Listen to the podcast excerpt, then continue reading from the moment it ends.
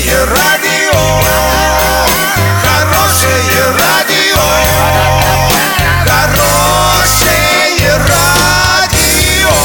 Радио Шансон.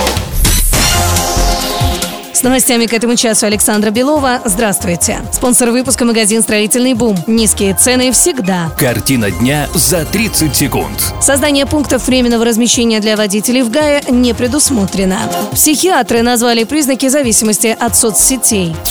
Подробнее обо всем. Подробнее обо всем. Несколько дней назад из-за плохой погоды в Оренбургской области перекрыли движение сразу по нескольким трассам. В том числе несколько десятков неместных водителей не смогли выехать из ГАЭ. В администрации ГАЭ корреспондентам Урал56.ру для лиц старше 16 лет рассказали, что в случае временного ограничения движения на автомобильных дорогах создание пунктов временного пребывания не предусмотрено. Водителям предлагают самостоятельно размещаться в гостиницах и питаться в кафе.